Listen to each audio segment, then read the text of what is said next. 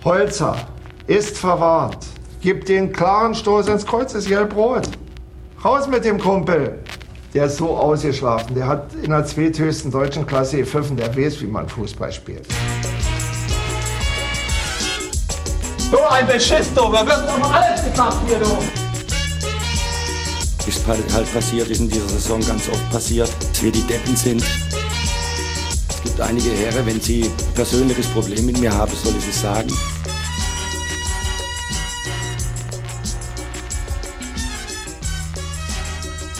Colinas Erben.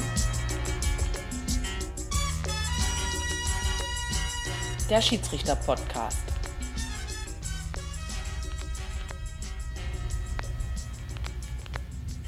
Einen wunderschönen guten Tag. Hier sind Colinas Erben. Wir machen einen Schiedsrichter-Podcast.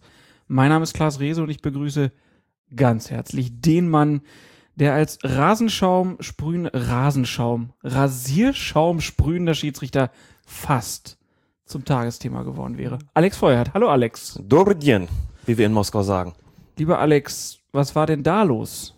Wieso ist Jürgen Klopps Jürgen Klopp größer als Alex Feuerherd? Ist er doch auch in jeder Hinsicht. Da muss man klare Prioritäten setzen. Das hat das erste deutsche Fernsehen getan. Das Aber kann ich verstehen. Du, du wurdest kontaktiert. Die haben sich mit dir getroffen hier in Nippes auf einem Fußballplatz. Du hattest volle Montur an, da war ein komplettes Filmteam. Du hast gesprüht und dann nix. Und Also, dann Es, nix. es, es wird nicht mal irgendwo im Morgenmagazin verwurstet. Es wurde gar nicht verwurstet. Aber es war eine interessante Erfahrung, mal so eine Stunde mit einer Mitarbeiterin des Westdeutschen Rundfunks auf dem Nippeser Sportplatz zu stehen, mit Rasierschaum bewaffnet. Ich habe das ja auch noch nie gemacht. Das war auch total anstrengend und umständlich, muss man sagen. Erstens kommt das Zeug wirklich nicht besonders gut aus dieser kleinen Dose raus. Das hält man normalerweise ja senkrecht, wenn man das zu seinem ursprünglichen Zweck verwendet.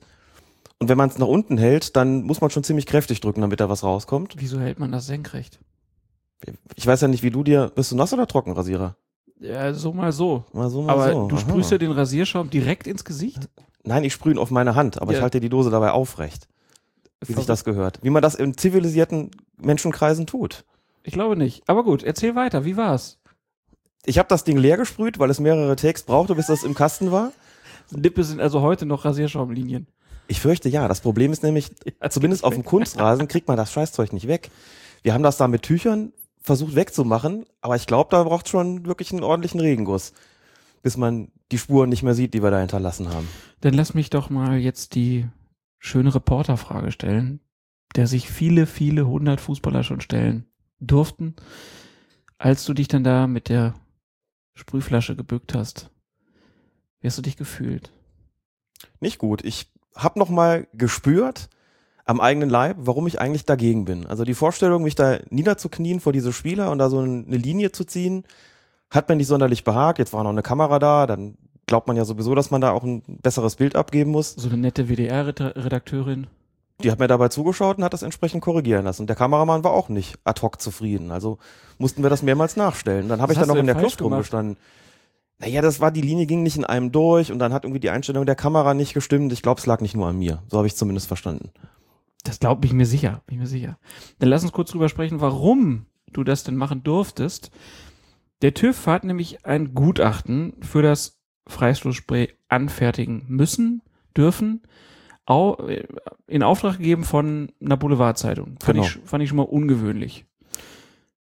Die haben da was gewittert, nehme ich an, sonst hätten sie es nicht getan. Dann kam das Ergebnis. Durchgefallen. Sitzen. Mangelhaft. Freistoßspray darf nicht benutzt werden, denn es enthält Inhaltsstoffe, die hormonell wirksam sein könnten. Zudem seien die Aufschriften auf dem Produkt mangelhaft, unvollständig und nicht in deutscher Sprache. Das ist Mhm. eigentlich der größte Skandal wahrscheinlich. Das muss man ja verstehen können, was da drauf steht. Am Ende gerät's noch in die falschen Hände und dann stehen wir alle da. So. Auch entspreche die Füllmenge nicht der vorgesehenen Norm und es fehle ein Warnhinweis auf die Entflammbarkeit des Sprays. Das sind jetzt alles so Punkte, kann man beheben. Die kann man beheben. Es handelt sich um ein Produkt aus Argentinien, wie ich lesen konnte, das für den deutschen und den europäischen Markt ganz offensichtlich nicht geeignet ist. Dies festzustellen, ist der TÜV da. Das hat er getan. Das ließe sich sicherlich beheben. Man fragt sich so ein bisschen, oder vielleicht nicht man, aber ich zumindest, warum ist man da nicht vorher drauf gekommen, dass es Instanzen gibt, die daran was zu kritisieren hätten.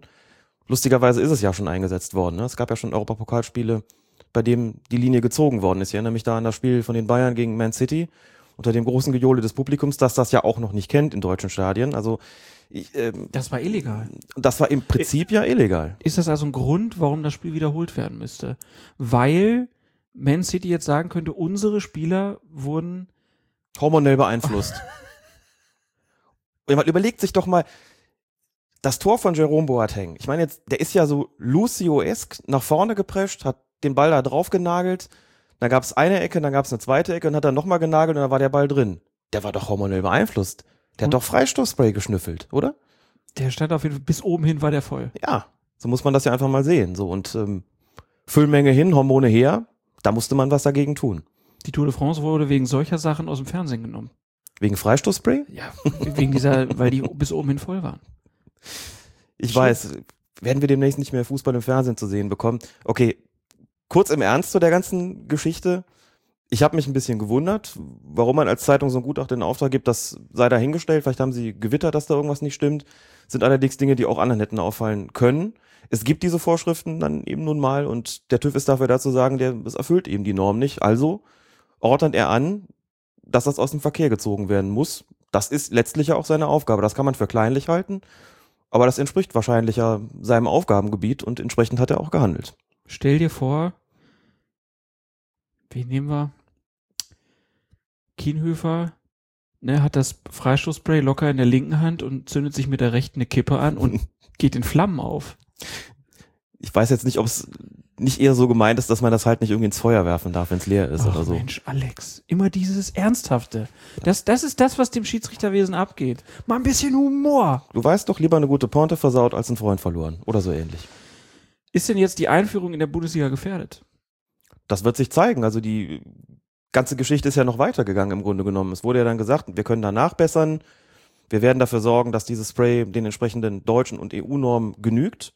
Ich weiß jetzt nicht, ob man dafür mit dem Hersteller verhandeln muss oder ob es eine alternative Möglichkeit gibt, denn es gab ja schon die ersten Meldungen, nach denen der Hersteller gesagt hat, wagt es nicht, unser Patent zu missbrauchen oder nachzumachen, dann habt ihr von uns eine Klage an der Backe. Das ist unser Patent und das gibt's nicht, dass da einfach mal ein anderer Hersteller hingeht und sagt, wir machen das jetzt. Ich glaube, das ist der Hintergrund, warum die Zeitung das gemacht hat. Meinst du? Ja, nächste Woche gibt's das Volksspray. Das Volksspray. Tja, das kann natürlich sein. Ja, und es geht ja noch weiter. Wir haben noch drüber gescherzt. Das ist ja schon eingesetzt worden. In Europapokalspielen war das möglicherweise illegal. Und zack, kam just heute die Meldung, ne? Europapokalspiel heute Abend auf Schalke. Da hieß es dann, wenn der Schiedsrichter das Spray einsetzt, droht ihm ein Bußgeld. Ich hörte in Höhe zwischen 5 und 55 Euro. So wurde das gemeldet. Wird dann möglicherweise die UEFA übernehmen, sollte es wirklich zu einer Anzeige diesbezüglich kommen. Scheint ja eine Ordnungswidrigkeit zu sein oder sowas. In der Halbzeitpause kommt dann ein Polizist und gibt ihm einen Strafzettel. Ja, und möglicherweise führt das dann dazu, dass man irgendwann die Spesen für die Schiedsrichter erhöhen muss. Wie sollen die das sonst bezahlen? Das ist ja im Prinzip ein Knöllchen. Knöllchen wegen Freistoßspray. Was es nicht alles gibt, ne? Das wurde wirklich so kolportiert über die Medien. Ich bin gespannt, wozu das noch führt. Also ich glaube, die Geschichte ist noch lange nicht an ihrem Ende angelangt. Ist auf jeden Fall ein Riesenaufreger. Schlimm. Ganz schlimm. Ja, es passt irgendwie so ein bisschen zu dem ganzen Durcheinander und dem ganzen Drumherum, das es da gegeben hat. Ne? Also es ist viel diskutiert worden bei der Weltmeisterschaft. Anschließend hieß es, führen wir es in der Bundesliga ein, ja oder nein. Plötzlich ging alles ganz schnell oder sollte es ganz schnell gehen. DFL sagt, wollen wir. DFB-Schiri-Kommission sagt, nee, so weit sind wir noch nicht. Vielleicht zur Rückrunde, dann hieß es plötzlich Mitte Oktober und jetzt kommen plötzlich irgendwelche rechtlichen Hindernisse, die das Ganze eventuell noch weiter verzögern. Also lassen wir uns überraschen. Wir können ja eh nichts tun. Weder dafür noch dagegen. Wir werden es beobachten. Es ist auf jeden Fall von lautem Getöse begleitet und sorgt für einige Schmunzler. Wir haben ja gesagt, das ist vielleicht ohnehin nicht so, dass es der Ernsthaftigkeit eines Fußballspiels Vorlauf entspricht, Fußballspiels Vorlauf entspricht. Wir uns überraschen. Genau. Eine weitere Nebenwirkung, die die WM jetzt hatte, ist, dass ähm, die UEFA hat das zunächst eingeführt und jetzt auch die FIFA wird es eine ein bis drei Minuten lange Unterbrechung geben, wenn der Verdacht, auf eine Gehirnerschütterung bei einem Spieler besteht. Also, ne, es geht natürlich um die Szene mit Kramer im Finale. Auch. Es gab aber noch mehr Situationen bei der Weltmeisterschaft. Ja, gut, aber das war das Finale, das war die berühmte Szene. Ist das, ist das das Finale hier? Ist gut, das zu wissen. Das ging um die Welt. Da hat man sich dann mal Gedanken drüber gemacht, über die ganze Sache. Und in dieser ein- bis dreiminütigen Pause soll dann der Verletzte vom Mannschaftsarzt untersucht werden. Und ähm, ja, die FIFA hat jetzt verlauten lassen, der Schiedsrichter gestattet dem verletzten Spieler das Weiterspielen nur mit Zustimmung des Mannschaftsarztes, der somit das letzte Wort hat. Frage ich mich natürlich direkt, war das früher anders? Ja, das war früher anders. Früher haben die Spieler im Prinzip selbst darüber entschieden. Natürlich kann ein Trainer sagen, ich wechsle dich jetzt aus und da kann der Spieler nichts dagegen machen. Insofern hat letztlich ja faktisch doch der Trainer das letzte Wort gehabt, aber da ist nicht groß mit dem Mannschaftsarzt kommuniziert worden, jedenfalls nicht von Seiten des Schiedsrichters. Manche haben gefragt, liegt es nicht vielleicht auch am Schiedsrichter oder wäre es nicht am Schiedsrichter darüber zu entscheiden, ob dieser Spieler weiterspielen kann oder nicht? Haben wir immer gesagt, nein, der ist kein Arzt, der kann nicht darüber entscheiden, der kann jetzt nicht sagen, auf der Grundlage seines Verdachts oder auf der Grundlage dessen, was er da sieht, verweigert einem Spieler das Mitwirken, sondern das müssen andere tun. Jetzt ist genau der Weg beschritten worden oder wird genau der Weg beschritten, den ich auch für sinnvoll halte, nämlich dem Arzt das letzte Wort darüber zu lassen. Manche haben auch gefragt, wieso muss denn gleich das ganze Spiel unterbrochen sein bis zu drei Minuten? Habe ich mir auch gedacht, klar, man könnte auch sagen, dann ist er erstmal draußen und wird da untersucht, aber ich glaube, dass dann eine sehr große Hektik besteht, weil dann die Mannschaft ja in Unterzahl weiterspielt und wenn das lange dauert, dann gibt's halt ein Problem. So und so nimmt man auch so ein bisschen den Druck aus der ganzen Situation und sagt, wir machen jetzt alle mal Pause, dann wird der in Ruhe untersucht. In drei Minuten kann man auch eine vernünftige Prognose stellen und dann wird entschieden, geht's weiter oder nicht. Halte ich für eine vernünftige Sache. Genau, weil auch in diesem Fall, also gerade Gehirnerschütterungen sind vor allen Dingen in den USA ein großes Thema. Da laufen auch äh, wohl Klagen gegen die FIFA. In diesen Klagen geht es auch nicht um irgendwie Schmerzensgeld von Leuten, die eine Gehirnerschütterung beim Fußball bekommen haben, sondern die verlangen, dass da was passiert. Und ich denke, das ist jetzt ein Schritt, um denen sozusagen entgegenzukommen, dass halt gegen diese Gehirnerschütterung was getan wird. Und wie du schon sagst, wenn ich halt als Spieler einen auf die Nuss kriege, liege draußen, dann ist mein einziger Gedanke schnell wieder rein, schnell wieder rein und horche gar nicht in mich rein, ob da vielleicht Schwindelgefühle sind, was weiß ich, oder andere Anzeichen, Übelkeit oder so, oder der Arzt bekommt nicht die Chance, mich ri- richtig zu untersuchen. Und dem ist jetzt also Zeit eingeräumt worden. Mal gucken, wie das dann ausgelegt wird. Also ich bin, bin gespannt. Die Fernsehsender freuen sich bestimmt, da kann man schön Werbung schalten. Ähm, ja, mal gucken, was für Auswirkungen das dann auf den Sport hat. Dann nochmal ein kurzer Rückblick auf unsere letzte Folge. Da hast du ja erzählt, dass nach einem deiner Spiele mal die Polizei vor der Kabine gewartet hat. Nicht, weil du Freistoßspray hattest, sondern weil du beim Aussteigen aus dem Auto einen benachbarten Wagen mit der Tür touchiert hast. Und unser Hörer Björn Simanzik, bei Twitter als der unterstrich Björn unterwegs, hat sich gemeldet, denn er ist selbst Schiedsrichter und er hat uns nun geschrieben, sein Auto sei während eines seiner Spiele sogar mal abgeschleppt worden. Er schreibt, keiner aus dem Schiri-Gespann hatte gesehen, dass es ein Behindertenparkplatz war. Zur gleichen Zeit hat auf einem Nebenplatz eine A-Jugend aus unserem Kreis gespielt. Die wurden alle gefragt. Zu uns kam dann in der Halbzeit jemand, hat nach dem Kennzeichen gefragt und gesagt, ihr wurdet gerade abgeschleppt. Tja, böse Überraschung und eine ganz spezielle Form von schwierige Wissen, wo dein Auto steht, nicht wahr? so eine Geschichte habe ich zum Glück nie erlebt, musste wirklich laut lachen, als ich das gelesen habe. Dann ist es auch noch der Schiedsrichter und der kommt da nicht weg. Das, wir werden ganz zum Schluss noch eine schöne Geschichte haben zum Thema Schiedsrichter und Autos, aber das ist bei mir ganz, ganz weit vorne in den Erlebnissen, die man als Schiedsrichter so haben kann. Wunderbare Anekdote auf jeden Fall. Und wenn ihr irgendwelche erlebt habt als Schiedsrichter, immer her damit. Finden wir super. Dann genug der Vorrede für diese Folge Nummer 61. 61. Und damit kommen wir direkt rein in die englische Woche, fünfter und sechster Spieltag der Bundesliga. Fußball ist eine gewisse Ersatzbefriedigung oder Ersatzreligion für andere Dinge, die in den Hintergrund treten. Sicherlich schöner als mancher Orgasmus. Dafür würde ich sicherlich auch äh, äh, die schönste Frau stehen lassen. Fünfter Spieltag der Bundesliga. Eintracht Frankfurt traf auf Mainz 05 und in der 18. Minute hat Schiedsrichter Felix Brich den Mainzer Shinji Okazaki vom Feld geschickt, um eine blutende Wunde über dem Auge versorgen zu lassen. Minuten später kehrte Okazaki dann mit einem Pflaster auf den Platz zurück und als er dann in der 44. Minute, also naja, knappe halbe Stunde später, das Tor zum zwischenzeitlichen 0 zu 2 erzielte, da sieht man dann beim Torjubel ganz deutlich, dass die Wunde wieder aufgebrochen ist. Und da kam mehrfach die Frage, hätte dieses Tor deshalb annulliert werden müssen? Das wäre doch ein bisschen arg unverhältnismäßig. Auch da muss man wieder sagen, ein Schiedsrichter ist kein Arzt und er kann letztlich nur handeln, wenn er irgendwas wahrnimmt in diesem Moment. Das heißt, er hat in der 18. Minute gesehen, der blutet. Das hat er wahrscheinlich dann auch schon einen Moment lang getan und hat dann gesagt, jetzt gehst du runter und lässt die Wunde versorgen. Wenn das fertig ist, dann muss sich der Spieler wieder anmelden, dann wird das kontrolliert, ist die Blutung gestillt?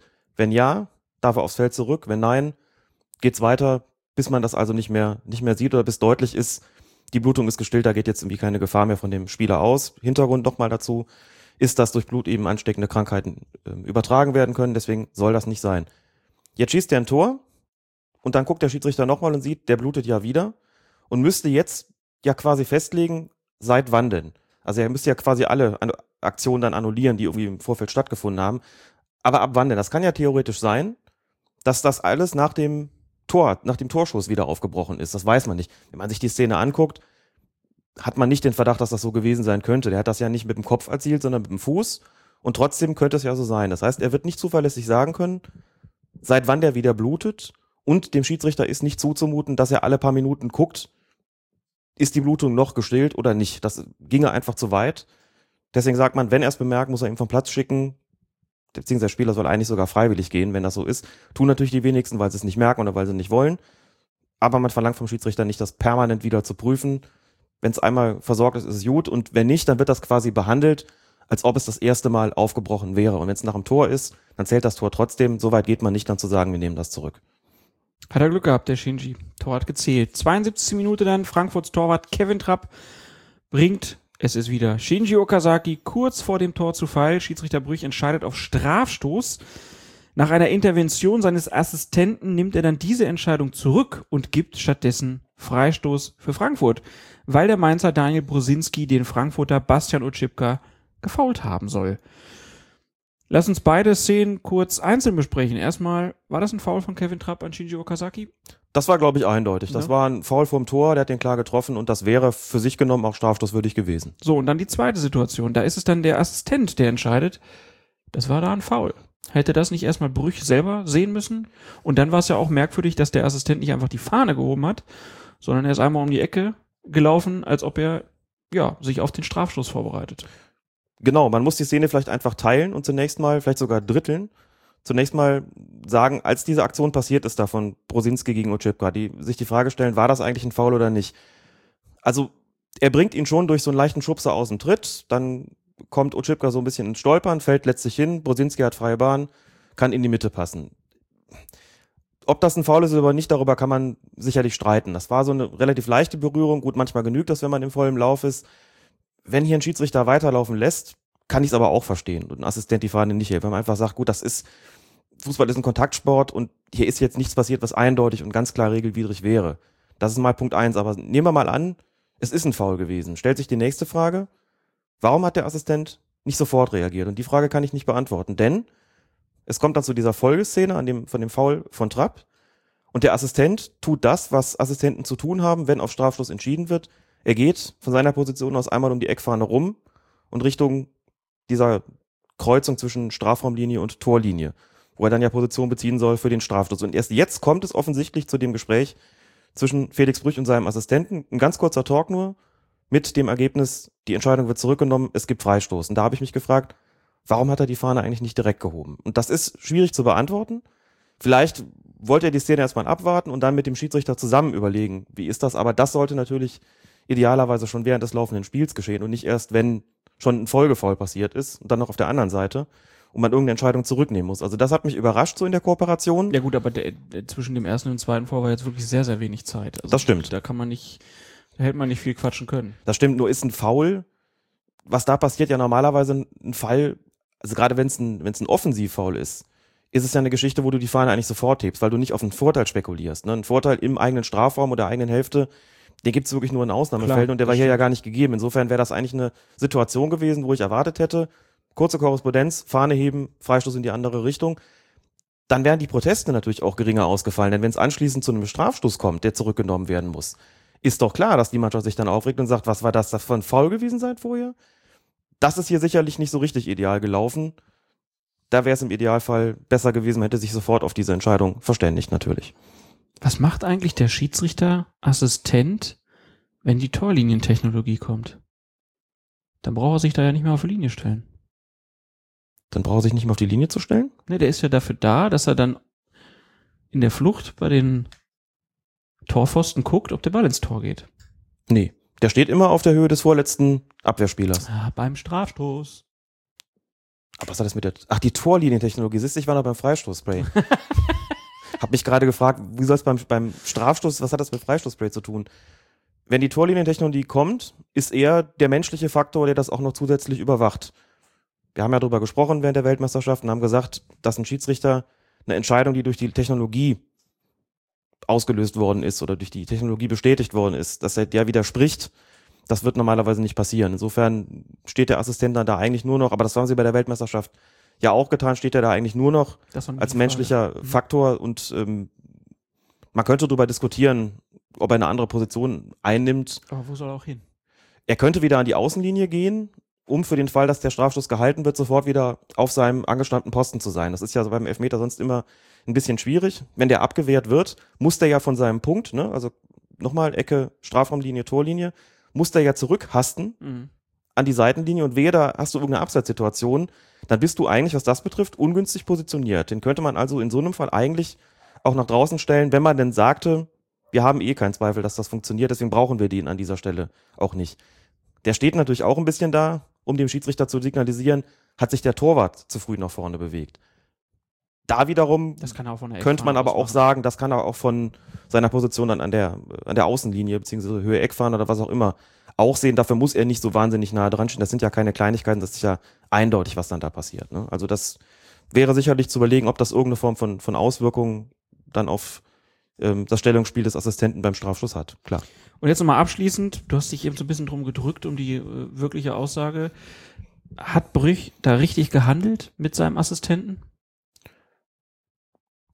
Der Assistent hat näher dran gestanden an der ganzen Situation und hatte den besseren Blick auf diesen Zweikampf zwischen Brosinski und Otschipka. Das dürfte der Grund gewesen sein, warum Brüch auch gesagt hat, dann übernehme ich da diese Entscheidung mal. Das ist ja schon ein massiver Eingriff, dass sozusagen der, der, in Anführungszeichen, Untergebene eine Entscheidung korrigiert. Kommt immer mal wieder vor und wir haben ja auch gesagt, seit die nicht mehr Linienrichter, sondern Assistenten heißen, haben sie einen größeren Einfluss, einen größeren Aktionsradius und die Schiedsrichter vertrauen ihnen auch mehr, die sind insgesamt auch geschulter und kompetenter geworden. Hier, denke ich, ist es unglücklich abgelaufen. Also, da einen Freistoß zu geben bei Bosinski gegen Otschipka kann ich mit viel Mühe noch mittragen. Denke, dass es eigentlich im Rahmen dessen, was so in der Bundesliga üblich ist, eine Aktion gewesen ist, die man auch laufen lassen hätte können. Dann hätte es einen Strafstoß geben müssen. Das ist natürlich immer ein bisschen schwierig für einen Schiedsrichter, wenn du so eine Aktion hast am Rande des Fouls und kurz danach muss ein Strafstoß gehen, dann denkst du dann, uh, hätte ich das eine mal abgepfiffen, wäre das andere nicht passiert. Nur, es ist halt, wie es ist und es muss kommen, wie es kommen muss. Er kann ja nur so entscheiden, wie es die Regeln letztlich hergeben. Also das fand ich vom Zusammenarbeit, von der Zusammenarbeit unglücklich und von der Entscheidung zumindest diskutabel, würde ich sagen. Ich habe es nur in der Zusammenfassung gesehen, in der äh, Sportschau, und da haben sie halt gesagt, dass es ihnen viel zu lange gedauert habe. Mhm. Dieses, diese Absprache. Da bin ich ja so ein bisschen, ja, es dauert halt so lange, wie es dauert. Mhm. Klar sollen die sich beeilen, aber wenn dadurch eine richtige Entscheidung kommt, habe ich nichts dagegen. Ist das für dich ein Kriterium, wo du sagst, das muss, das muss fix gehen? Muss schnell gehen? Also ich würde im Falle einer Kooperation im Gespann in so einer Situation dem Gespann in dem Gespräch nach dem Spiel sicherlich sagen, Jungs, das muss schneller gehen. Aber grundsätzlich, das ist aber eine Anweisung für sie selbst zur Optimierung ihres Kommunikationsprozesses. Grundsätzlich bin ich der Meinung, dass Gründlichkeit vor Schnelligkeit geht. Lieber für eine Entscheidung noch ein bisschen mehr Zeit gelassen, die ist dann richtig, als sie in aller Hektik zu treffen und sie ist dann falsch. Optimieren kann man es halt trotzdem immer. Hier in dem Fall würde ich nur deshalb sagen, dass es so lange gedauert hat, weil ich den Zeitraum nehme vom Zweikampf zwischen Brosinski und Otschipka bis zur Rücknahme. Ne? Hätte er gleich die Fahne gehoben, wäre da auch keine Zeit verstrichen. Als der Elfmeterpfiff mal war und als der dann um die Eckfahne rumgegangen ist, hat die Unterhaltung zwischen Brüch und seinem Assistenten gar nicht mal so wahnsinnig lange gedauert. Der ist, glaube ich, kurz rausgegangen. Das gab einen kurzen Schnack und dann war der wieder weg. Kann sein, dass sie vorher schon angesetzt hatten. Das lässt sich schwer sagen, weil man nicht sehen kann, redet Brüch jetzt gerade mit irgendeinem Spieler oder spricht er mit seinem Assistenten. Das ist schwer auszumachen, weil man es ja nicht hören kann letzten Endes. Also, aber es kommt, da hast du vollkommen recht, schon in letzter Konsequenz darauf an, dass die Entscheidung stimmt. Wahrscheinlich hat die Funke wieder nicht funktioniert. ah, wer weiß, vielleicht hat er vorher schon gerufen, das ist ein Foul, hat sich nicht getraut, die Fahne zu sehen, weil er sich nicht sicher war. Und Oder hat geklemmt. gedacht, oder er hat gerufen, faul, faul, faul. Mhm. Brüch pfeift nicht, denkt er, okay, der hat's anders gesehen. Ja. Dann hat die Funke doch wieder funktioniert. Dann hat er nochmal gefragt, meinst du nicht, dass es ein Foul war? Wieso? Ich habe nichts gehört. Jetzt Kann man nur spekulieren. Es ist, es ist ein fiktiver Dialog gewesen. Aber so ungefähr stellen wir uns das vor.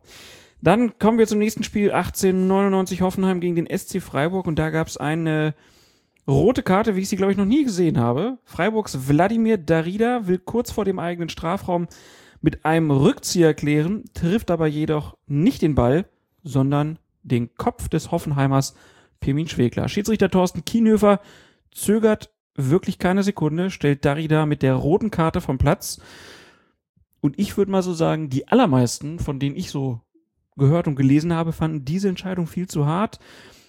Ihre Argumentation ging so in, in die Richtung, dass Darida den in seinem Rücken herbeilaufenden Schwegler ja überhaupt nicht sehen konnte und deshalb sei ihm an dieser Stelle kein Vorwurf zu machen.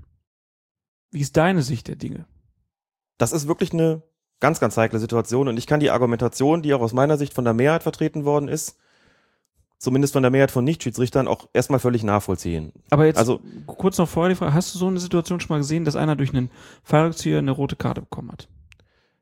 Durch einen Fallrückzieher nicht, zumindest kann ich mich nicht Oder bewusst daran erinnern. so eine Situation halt. Erinnern kann ich mich aber an Aktionen, die kein Fallrückzieher waren, aber wo das Bein auch sehr, sehr hoch war und wo man auch sagen konnte, der sieht den ja gar nicht kommen. Gab es nicht sogar bei der Weltmeisterschaft so eine Aktion bei dem Spiel von der Schweiz, wo ein sehr hohes Bein bei einem Spieler, glaube ich, auf dem Brustkorb gelandet ist, der den aber gar nicht kommen sehen konnte? Also ich meine schon, sowas in der Richtung mal gesehen zu haben. Das wird jetzt sehr theoretisch in der Ausführung. Man muss sich jetzt einfach Folgendes vergegenwärtigen dabei. Und das ähm, finde ich dabei auch nicht ganz, nicht ganz unwichtig. Zunächst mal, in dem Moment, wo der zu dem Fallrückzieher ansetzt, guckt der, ich glaube, in Richtung eigenes Tor und guckt nicht nach hinten. Sieht also nicht, was hinten passiert. Hinter ihm war erstmal keiner. Ne? Schwegler war in der Bewegung und war noch relativ weit weg. So, jetzt ist es ja grundsätzlich so, das wissen wir auch, ein Fallrückzieher an sich ist natürlich nicht strafbar. Wir erinnern uns alle an solche wunderschönen Aktionen wie das Tor von Klaus Fischer da 1977 im Länderspiel gegen die Schweiz, wurde zum Tor des Jahrhunderts gewählt. Da war weit und breit niemand in der Nähe. Und man muss von dem Spieler, der sich zu so einer Aktion entschließt, schon erwarten, dass er sozusagen eine Risiko- bzw. Folgenabschätzung trifft. Was ich damit meine, ist folgendes. Der spielt ja den Ball mit dem Bein oder mit dem Fuß in einer Höhe, in der andere normalerweise ihren Brustkorb bzw. ihren Kopf haben. Das ist erstmal ungewöhnlich und das kann man nur dann machen, wenn wirklich die Bahn komplett frei ist. Die Argumentation derjenigen, die es zu hart waren, war jetzt, die war aber frei, der andere kommt angelaufen. Das war für die nicht abzusehen. Und an dieser Argumentation ist eine Menge dran. An dieser Argumentation ist, eine Menge dran. Das kann ich auch verstehen. Und trotzdem, wenn ich mich dazu entschließe, eine ungewöhnliche und potenziell gefährliche Spielweise an den Tag zu legen, muss ich auch für die Konsequenzen gerade stehen. Das heißt, wenn ich dann einen treffe und selbst wenn der angelaufen gekommen ist, das darf er ja, der muss ja nicht wegbleiben. Wenn ich den dann treffe, dann habe ich ein Problem. Man muss jetzt dazu sagen, der Klassiker ist ja bei solchen Fallrückziehern oder anderen Formen des eigentlich ja gefährlichen Spiels, dass einer dazu ansetzt und dann greift der daneben stehende Spieler, Gegenspieler nicht ein, weil er fürchtet, zum Beispiel am Kopf getroffen zu werden. In solchen Fällen gibt man dann den indirekten Freistoß eben wegen gefährlichen Spiels, weil kein Kontakt stattgefunden hat, mit der Begründung, wenn der ausweichen muss, um nicht getroffen zu werden, dann hat der andere was falsch gemacht, dann wird er durch einen indirekten Freistoß bestraft. Kommt es zum Kontakt, wird aus dem indirekten Freistoß ein direkter, weil aus dem gefährlichen Spiel ein sogenanntes verbotenes Spiel geworden ist. Das wäre ja auch völlig unstrittig, es hätte immer mit einem direkten Freistoß weitergehen müssen. Kann man nicht ungehandelt lassen. Die Frage war ja nur, muss der auch eine Karte kriegen? So. Ich neige dazu und nach meiner Kenntnis sehen das die Regeln auch vor. Man muss von dem Spieler eben verlangen, dass er diese Risikoabschätzung trifft. Und wenn es dann knallt, muss er dafür gerade stehen, auch wenn nichts dafür spricht, dass er diese Verletzung wollte oder sie, sagen wir mal, bewusst in Kauf genommen hat. Ne? Der hat da den Fallrückzieher gemacht, hat gedacht, da ist keiner. Und dann war plötzlich doch einer da. Und das genau ist sein Problem gewesen. Dann haben einige gesagt, dann müssen wir demnächst alles abpfeifen, wo es irgendwie in so einem Fall zum Kontakt kommt. Da habe ich gesagt, ja, abpfeifen muss man das dann auch. Und die Farbe der Karte bemisst sich danach, was da letztlich passiert ist. Ne? Wenn der den irgendwie anderweitig trifft, an anderen Körperteilen, das Ganze nicht so wild ist, dann genügt vielleicht auch eine gelbe Karte. Im Idealfall vielleicht auch mal gar keine, aber ein Tritt ins Gesicht, das ist schon in seinem Verantwortungsbereich. Und deswegen meine ich, dass die Entscheidung vertretbar ist, auch wenn ich verstehen kann, dass man sagt, ein Spieler kann doch gar nicht so vorausschauend sein. Aber in so einer ungewöhnlichen Höhe, dann muss ich mir schon hundertprozentig sicher sein und das auch, dann darf auch nichts passieren, damit ich da ungestraft davon komme. Ich halte die rote Karte für übertrieben und finde, dass sie ein wenig dem fußballkulturellen Code auch widerspricht. Weil? Ich schon zig Situationen gesehen habe, wo Leute Fallrückzieher auch am Mann gemacht haben, Mhm. wo wer getroffen wurde. Oder gab's, es gab nie eine rote Karte. Dann sind sie vielleicht nicht hart genug getroffen worden. Das kommt ja so ein bisschen darauf an. Also wenn du den nur streifst und nur leicht berührst, dann würde ich dafür auch nicht rot ziehen. Aber mitten ins Gesicht ist dann schon was anderes. Also ich würde es vom Ergebnis her sehen, die ganze Geschichte. Wie gesagt, wenn er den gar nicht trifft, indirekter Freistoß und wenn er ihn trifft, kommt es darauf an, wo und wie schwer. Danach bemisst sich dann die Frage, ob da noch was hinterherkommt. Aber in dem Fall, wie gesagt, kann man ja Schwegler nicht, von Schwegler nicht verlangen, geh da nicht rein. Der hat das vielleicht auch gesehen, da kommt jetzt ein Fallrückzieher. Ich habe gedacht, ich krieg den Ball vorher noch. Aber von dem zu verlangen, bleibt er weg, das wäre Ja, zu hab- viel. hab Denn, nicht nein, nein, gesagt, aber hab es, die Argumentation gesagt. kam aber. Das wurde sogar teilweise gefragt, ob nicht eigentlich Schwegler gefährlich spielt, weil der ja da reinläuft in die ganze Geschichte. Das ist Kokolores. Und das ähm, ginge mir dann doch zu weit. Also ich kann das verstehen, wobei ich natürlich auch verstehen kann, dass man sagt, uns geht das zu weit, vom Spieler derartig vorausschauendes Verhalten zu verlangen. In dem Moment, wo er sich entschließt, das zu machen, muss die Bahn frei sein. Alles, was danach kommt, verursacht der, der andere dann sozusagen in Teilschuld mit. Das ist eine legitime Sichtweise, finde ich. Ähm, die Regelauslegung sieht es allerdings tatsächlich anders vor. Ich glaube nicht, dass man an der Stelle überall rote Karten sieht. Das glaube ich auch nicht. Das habe ich aber nicht gesagt. Ja, aber es geht ja nun darum, was man will. Ja. Ich will in so einer Situation keine rote Karte. Punkt. Das, was man will, ist tatsächlich nochmal sicherlich nochmal eine andere Frage. Das sehe ich auch so. Also deswegen, wie gesagt, ja, oder das, was die Regeln aus meiner Sicht abdecken. Also, äh, ich habe deine Herleitung verstanden, aber Mhm. äh, ich sehe hier, also da, da fehlt mir dann auch irgendwann so ein bisschen die Vergleichbarkeit, ne? Also Mhm. äh, was für Sachen dann mit Rot bestraft werden und was für Sachen nicht mit Rot bestraft werden. Das ist so ein bisschen Ja. immer ja die Schwierigkeit der Grenze. Äh, und ich hatte auch bei Pirmin Schwegler jetzt, der hat ja nochmal weitergespielt, oder? Der hat dann weitergespielt. Gut, es muss ja auch für eine rote Karte nicht immer unbedingt der Gegenspieler ausgewechselt ja, werden. Aber es war jetzt nicht so, dass man, der ist nicht mit einer Platzwunde vom Platz gegangen, sondern der wurde kurz behandelt Mhm. und also, Zum weil Glück. du ja vorhin sagst, wie doll er ihn getroffen hat und so. Und von daher sage ich jetzt, das war jetzt auch nicht so, dass Darida den K.O. getreten hat. Nein, aber er hat ihn im Gesicht getroffen, das genügt normalerweise schon. Also wenn man sich den Ja, Regeltext aber das war, vornimmt, ni- das war nicht Eric Cantona. Ne? er ist nicht mit dem Kung-Fu-Schritt, Schritt, Tritt voraus in den Mann reingesprungen, sondern er hat mit dem Gesicht zum eigenen Tor gestanden, hat ihn nicht kommen sehen. Und wenn man sich den Regeltext vornimmt und sieht, okay, da wird eine Verletzung in Kauf genommen, da wird brutal gespielt, also das sind Voraussetzungen für eine rote Karte, muss man sich halt fragen, inwieweit war das hier der Fall? Und das, da ist eben die Frage, muss man das vom Ergebnis her beurteilen oder muss man es von der Intention, also von der Absicht her beurteilen? Das ist eben der entscheidende Punkt. Beabsichtigt war das von, ähm, Darida. von Derrida mit sich, ich will immer Derrida sagen. Das ist ja auch eine philosophische Frage irgendwie, ne? Be- Beabsichtigt war das von Derrida sicherlich nicht, aber vom Ergebnis her ist es brutal gewesen. Und vom Ende her gedacht, vom Ergebnis her gedacht, ist das eben auch der Grund, warum es hier eine rote Karte gegeben hat. Vielleicht auch, weil es schwierig ist, die Intention immer klar zu erkennen. Sonst kommst du halt auch in den Bereich in anderen V-Spielen, wo du sagst, hey, so wie der den trifft, ist das einfach heftig und eigentlich ein Fall für Rot. Aber okay, er hat es ja nicht gewollt, also unterstellen wir ihm nichts Böses und lassen ihn weiterspielen. Das ist halt auch heikel. Ne? Vom Mhm. Ergebnis her die Dinge zu beurteilen, ist für einen Schiedsrichter in letzter Konsequenz natürlich immer leichter, weil er das, das ist, was er wahrnehmen kann. Für das andere müsste er eigentlich ein Handeln beurteilen können. Das ist schon problematisch. Deswegen gebe ich zu bedenken, dass man das auch berücksichtigen sollte in der Situation. Da hast du natürlich recht und ich glaube auch, wir werden solche Situationen zum Glück nicht allzu oft sehen. Hoffentlich. Hoffentlich. Wollen wir ja nicht. Will ja niemand. Es will ja niemand. Ja, dann lass uns noch ganz kurz über Bayern gegen Paderborn sprechen. Da gab es nämlich einen komischen Artikel vorher, wie es sich denn der DFB erd erdreisten könnte, zum Spitzenreiter, also zum Spiel des Spitzenreiter in Paderborn bei Bayern München nur Sascha Stegemann zu schicken. Mhm. Der ja sein zweites Bundesligaspiel dann da gepfiffen hat. Als ich das gelesen habe, habe ich gedacht, jo, man kann sich auch eine Geschichte an den, an den, an den allerletzten Haarspitzen noch herbeiziehen. Und das Spiel hat der Ansetzung des DFB dann auch einfach recht gegeben. Es war ein leicht zu leitendes Fußballspiel. Und es hatte nichts damit zu tun, dass der DFB Paderborn nicht respektiert. Leicht zu leiten gibt es nicht. Laut offiziellen Beobachtungsbogen gibt es nur normal, normal bis schwierig, schwierig und sehr schwierig. Aber ich weiß natürlich, was du meinst. Und dieser Artikel hat mich richtig auf die Palme gebracht. Also wir müssen ja nicht darüber reden, dass wenn das Spiel Bayern gegen Dortmund gelautet hätte, dass sie da niemanden hinschicken, der sein zweites Bundesligaspiel macht, das wissen, glaube ich, alle. Dass man beim DFB aber nicht nur darauf guckt, spielt da jetzt eins gegen vier, sondern sich überlegt, was ist das für eine Partie? Wie schätzen wir die Mannschaften ein? Ist das zwar eine nominelle Spitzenpartie, aber eine, von der man sagt, okay, das trauen wir jemandem zu. Also später in der Saison wäre das mit an Sicherheit grenzender Wahrscheinlichkeit kein nominelles Spitzenspiel mehr gewesen. Also das ist ja keine Missachtung von Paderborn, sondern ein Spiel, von dem man sagt, das trauen wir halt auch jemandem zu, der sein zweites Bundesligaspiel macht. Natürlich ist es mit einem Anspruch versehen, ist es auch für ihn anspruchsvoll gewesen. Gerade weil natürlich Paderborn in aller Munde gewesen ist, Spitzenreiter zu dem Zeitpunkt. Dann kommen sie zu den Bayern. Das bringt natürlich ganz, ganz viele Geschichten mit sich. Aber letztlich, auch da muss man zwar im Ergebnis her denken, es war für ihn völlig unproblematisch. Er hat nicht mal eine gelbe Karte gebraucht. Klar haben die Mannschaften ihm die Aufgabe sicherlich vereinfacht, indem sie fair gespielt haben, indem es auch früh 2 zu 0 stand, die Luft im Prinzip raus war, den Paderbornern klar war, wir erreichen hier nichts, die dann auch nicht dazu übergegangen sind, die Grätschen auszupacken. Und insofern war es für Sascha Stegemann sicherlich ein angenehmer Abend in jeder Hinsicht. Lustigerweise hat er in der Woche ja noch ein zweites Spiel in München gehabt, dann dementsprechend die 60er.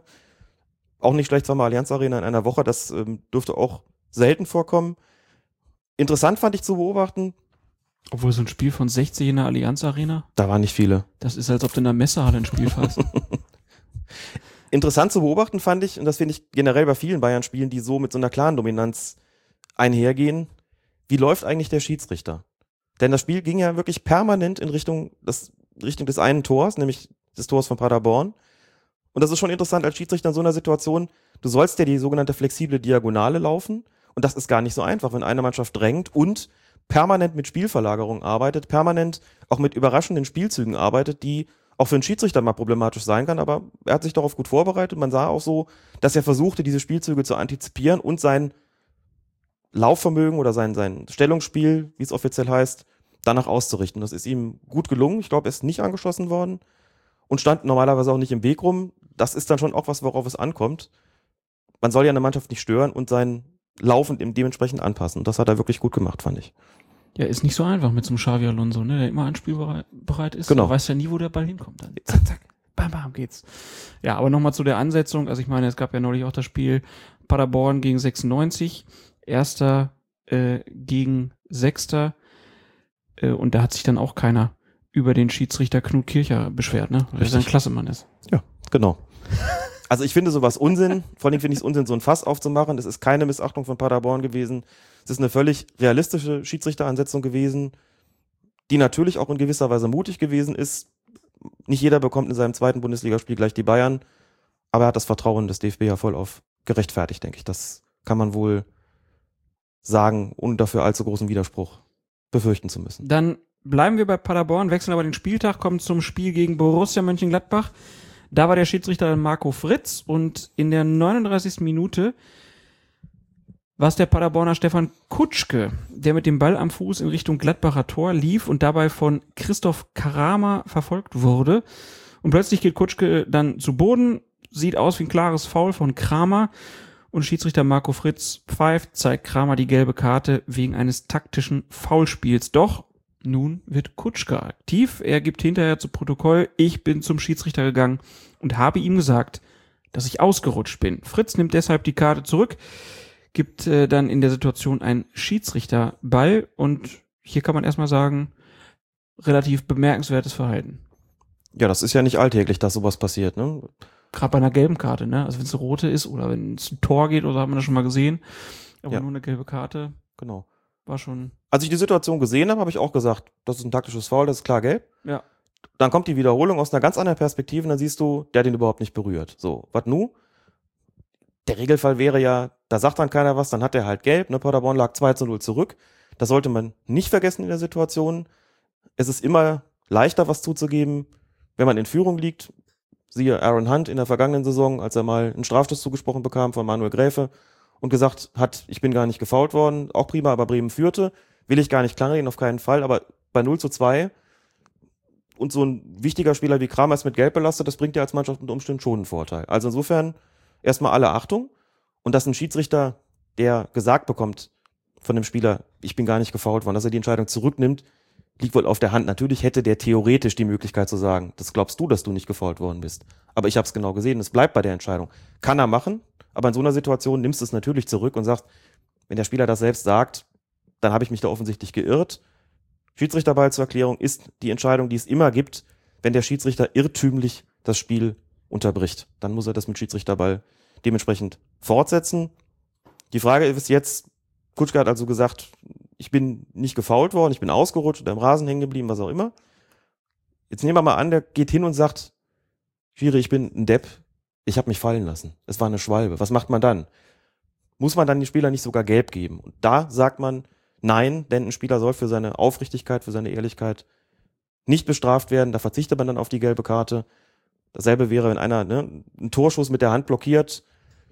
Der Schiedsrichter sieht es nicht, wenn er sagt, ja, Schiri war ein Handspiel, dann gäbe man da auch einen Strafstoß, würde aber auf die gelbe Karte verzichten. Und nach meiner Kenntnis ist es so, das ist ganz interessant, wenn ein Spieler ein klares Tor verhindert durch ein Handspiel auf der Torlinie und der Schiedsrichter sieht es nicht und befragt ihn anschließend, dann würde es auch einen Elfmeter geben, aber keine rote Karte, das ist klar. Dann geht man eine Etage tiefer und sagt, ganz ohne Strafe geht er auch nicht aus, weil die Unsportlichkeit bestehen bleibt, also kriegt er dann nur gelb, obwohl er ein klares Tor oder so eine klare Torchance verhindert hat.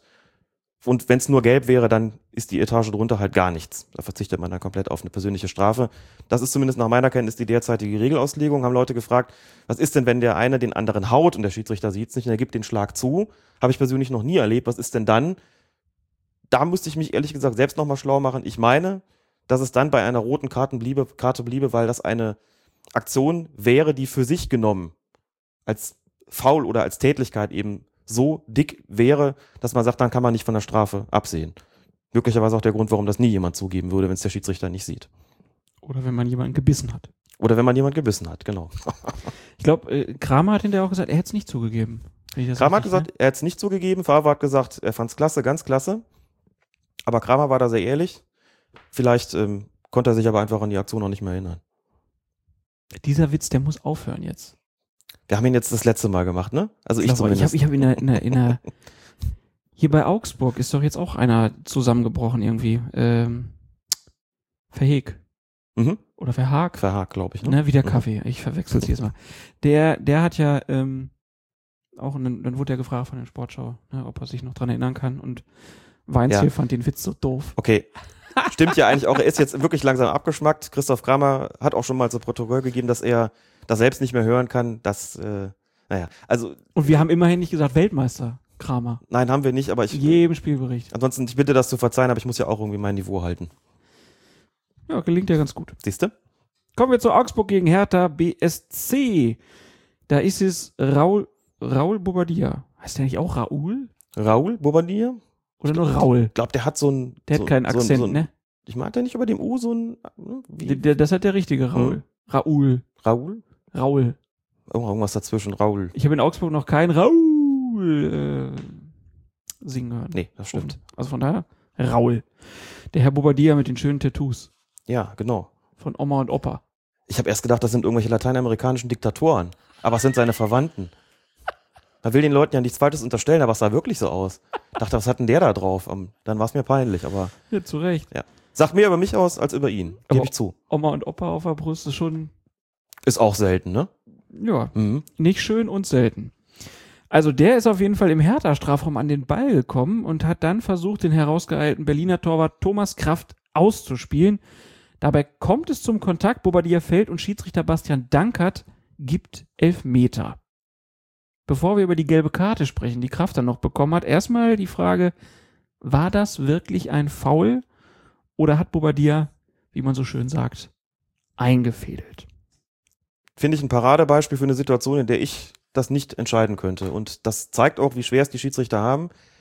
Guck dir das in der Realgeschwindigkeit an und du wirst im Grunde mit der Beantwortung dieser Frage überfordert sein. Das ist der Klassiker, Stürmer umkurvt Torwart, Torwart macht sich lang, versucht nach dem Ball zu greifen, Stürmer fällt und du stehst als Schiedsrichter da und hast immer die Situation, dass es eigentlich nur zwei Entscheidungen geben kann. Entweder hat er sich fallen lassen oder es gibt einen Strafstoß. Die dritte Möglichkeit, einfällen, ist eigentlich gar nicht wirklich vorgesehen, aber die kann es halt auch geben.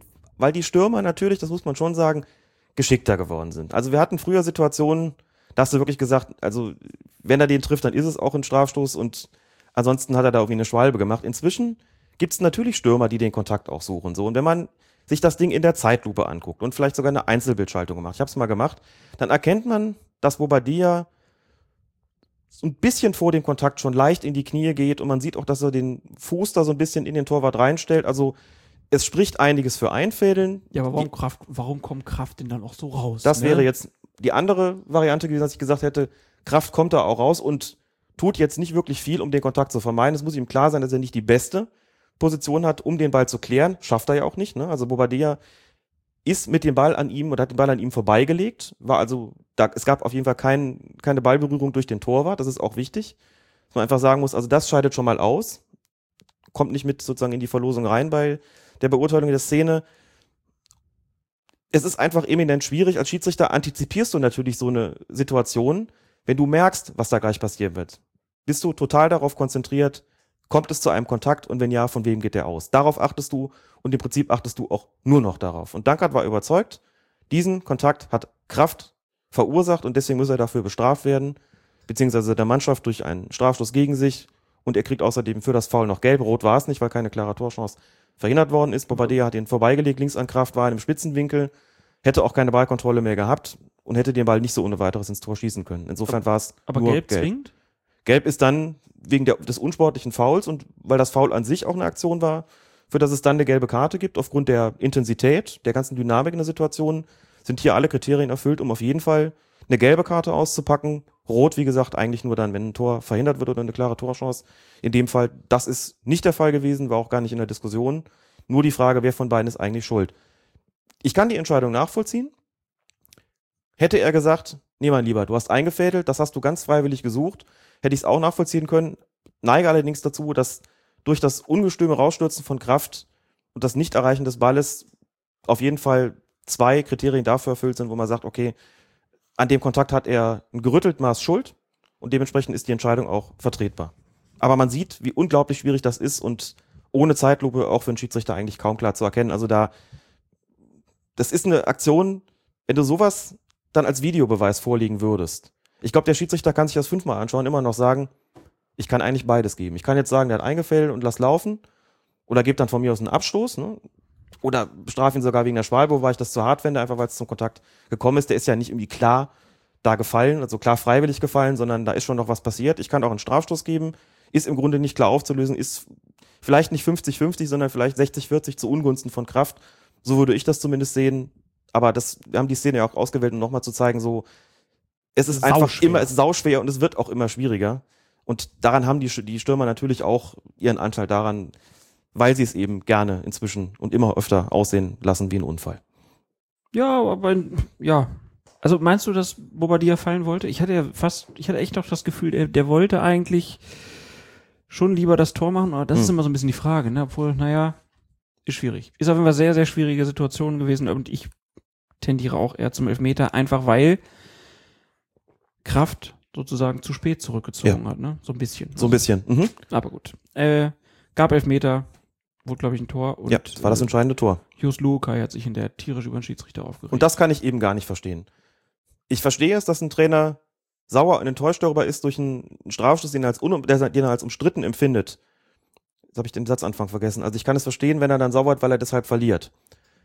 Das ist okay. Aber so zu tun, als ob das eine total abwegige Entscheidung gewesen wäre, das finde ich schon nicht mehr in Ordnung. Das geht mir einfach zu weit. Da erwarte ich dann schon auch von dem Trainer, dass er zumindest so ein gewisses Restverständnis für den Schiedsrichter im Hinterkopf hat und sagt, okay, das war für den auch nicht leicht zu sehen. Meiner Meinung nach war es keiner, kann er dann von mir aus sagen. Aber so zu tun, als ob der nicht mal alle Tassen im Schrank hätte, da zu pfeifen, das geht aus meiner Sicht nicht. Sie hörten Alex Feuerherd, der, wenn er sich mal richtig aufricht, so den Satzanfang vergisst. Das ist auch meinem fortgeschrittenen Alter, glaube ich, geschuldet. Das ist das wir, Kurzzeitgedächtnis wir lässt haben vorhin noch drüber gesprochen. Du planst deinen 50. Ne? Jahre im, Vorhin, äh, im Vorhinein, genau, Ja. natürlich, ja. Ähm, wir haben jetzt hier auch noch eine ähnliche Situation beim Spiel Köln gegen Bayern. Vierte Minute schon. Äh, Kölns Daniel Halfer grätscht im eigenen Strafraum. Soll man ja nie tun, ne? Nicht ohne Not. Und dann noch gegen Arjen Robben. Mhm. Robben fällt. Aber Knut Kircher pfeift nicht. Mit Zeitlupenwissen ergibt sich aus deiner Sicht, dass Robben gefault worden ist. Ja, Hundertprozentig oder gibt's da Gegenmeinung? es gibt bestimmt Gegenmeinung. Die Gegenmeinung geht ja dann immer oder begründet sich ja dann immer eher darauf, dass es heißt, der Robben fällt immer so leicht. Aber selbst wenn einer leicht fällt, schließt es ja nicht aus, dass er gefault worden ist. Wir kommen, werden gleich nochmal drauf zurückkommen. Wenn ich nur die Situation eben nur gucke, was ist da passiert, dann ist der klar getroffen worden und dieses, dieser Treffer hat den Fall verursacht. Ich fand, in dieser Situation ist Robben gar nicht mal so auffällig gefallen, wie er das ansonsten gelegentlich tut. Kircher stand eigentlich gut. Ich stand, war im Stadion, war aber, weiß ich nicht, über 100 Meter entfernt. Hab dann auch kurz gedacht, hm, war da nix? Hab dann gesehen, ach Robben. Und Kircher hat sofort Weiterspielen angezeigt. Da hab ich dann gedacht, gut, dann, der steht so gut, der hat das mit Sicherheit genau gesehen, war nix. Und dann kommt die Zeitlupe und sieht man, okay, es ist halt einfach schwierig in so einer Situation. War situativ, aus meiner Sicht nicht die richtige Entscheidung, aber das Ganze hat natürlich auch Hintergründe. Sagt Robben selbst auch. Bei der WM habe ich einen Fehler gemacht. Er meint natürlich seine Schwalbe im Spiel der Niederländer gegen Mexiko. Und äh, er sagt dann weiter, den Fehler habe ich zugegeben. Jetzt sieht es danach aus, dass ich dafür bestraft werde. Das wird wahrscheinlich noch öfter so sein in dieser, in dieser Saison. Aus deiner Sicht ist da was dran? Erstmal eine kleine Gegenfrage. Was glaubst du, wie viele Elfmeter Robben in der Bundesliga schon zugesprochen bekommen hat, seit 2009? Keine Nur- Ahnung. Sag mal eine Schätzung. Was Ich meinst weiß du? noch nicht mal, wie viele Fußballspiele er in der Bundesliga gemacht hat seitdem. Es sind nur zwei. Man würde ja vermuten, dass es häufiger der Fall gewesen ist. In der Champions League sind es fünf. Ja. der Obwohl er weniger Champions League-Spiele natürlich hat als Bundesligaspiele. Ist ja interessant, ne? Kann verschiedene Gründe haben. Einer davon Die- könnte natürlich der sein, Hauptgrund ist, dass die Spieler in der Bundesliga einfach langsamer sind und die nicht treffen. das könnte ein Grund sein. Ich wollte natürlich darauf hinaus, was ist mit den Schiedsrichtern? Ist es so, dass sie Robben auf dem Kieker haben? Wir haben ja schon mal drüber gesprochen, aber es gibt immer wieder Situationen, da muss man schon noch mal drüber reden und sich die Frage stellen, sind die Schiedsrichter beeinflusst? Weil Robben sich ja tatsächlich gerne mal schnell und auch relativ theatralisch fallen lässt. Dazu muss man vielleicht noch mal Folgendes sagen. Und auch noch mal das aufgreifen, was gerade bei Augsburg gegen Hertha der Fall gewesen ist. Natürlich bist du als Schiedsrichter eigentlich verpflichtet, nur das zu pfeifen, was du auch genau siehst. Und wenn du es nicht genau sehen kannst, dann geht das Spiel im Zweifelsfall halt weiter. Aber die Erfahrung als Schiedsrichter, die du als Schiedsrichter machst, bringt dich auch an den Punkt, dass du Situationen, die du vielleicht nicht hundertprozentig gesehen hast oder bei denen du nicht hundertprozentig erkennen konntest, ob es zum Kontakt gekommen ist oder nicht, weil dir einer vor der Linse gestanden hat, weil du selbst irgendwie schlecht gestanden hast, weil du ein bisschen hinten dran bist, einen ungünstigen Winkel hattest, den du gar nicht vermeiden könntest, was auch immer. Du beziehst auf jeden Fall deine Erfahrungen und den Bewegungsablauf des Spielers in deine Entscheidung mit ein. Will sagen, mal ganz verkürzt und ganz platt, es gibt Situationen, da sagst du, so wie der gefallen ist, kann der nur gefault worden sein. Und es gibt Situationen, wo du sagst, so wie der fällt, hat er niemals einen Treffer abbekommen. Bei Robben haben viele gesagt, naja, vielleicht, also viele, die wohlmeinend sind ihm gegenüber, haben gesagt, vielleicht ist das bei dem auch so, der kriegt ja oft keine Strafstöße, obwohl er eigentlich gefault worden ist. Also hilft er sozusagen, wenn er getroffen wird, dann auch nochmal extra nach und dem Schiedsrichter ganz deutlich zu signalisieren, hier, ich bin gefault worden. Sollte dem so sein, das ist natürlich nur eine Vermutung, kann ich nur sagen, überhaupt keine gute Idee. Denn ein Spieler, der sozusagen auch bei einem Treffer nochmal in besonderem Maße abhebt, dockt sozusagen dahingehend an den Erfahrungsschatz des Schiedsrichters an, dass der Schiedsrichter sagen wird, so wie der gefallen ist, kann der gar nicht getroffen worden sein, es geht weiter. Also da müsste man ihm eigentlich sagen, fall so, wie du fallen musst in der Situation, aber fall nicht so, wie du meinst, dass du das dem Schiedsrichter besonders deutlich machst, denn der wird im Zweifelsfalle sagen, nee, jetzt erst recht nicht. Und das ist ein Punkt, den ich deshalb erwähne, weil viele ja sagen, naja, so oft wie der fällt, ne, wer einmal lügt, dem glaubt man nicht. Also das, da ist sicherlich irgendwo auch was dran und natürlich kriegen Schiedsrichter das ja mit und natürlich hat man als Schiedsrichter auch auf dem Zettel, bleibt oft lange stehen oder eben fällt gerne mal leicht, müssen wir besonders genau hingucken. Das ist ja auch in Ordnung. Das hat nicht wirklich was mit Vorurteilen zu tun, sondern das hat was damit zu tun, dass ich mich als Schiedsrichter auch vorbereiten muss auf unterschiedliche Spielercharaktere und auch gucken muss, was sind deren Eigenheiten und dann muss ich halt mal genau hinschauen und das lohnt sich bei Robben ja auch. Also das, das zumindest muss man schon sagen, das hat er sich verdient und mal wird er halt gefault und mal auch nicht. Ich könnte es statistisch nicht nachweisen, fand es nur interessant, dass es in der Bundesliga eben nur zwei Strafstöße waren Sehr gute Schiedsrichter in der und in Bundesliga. der Champions League eben fünf.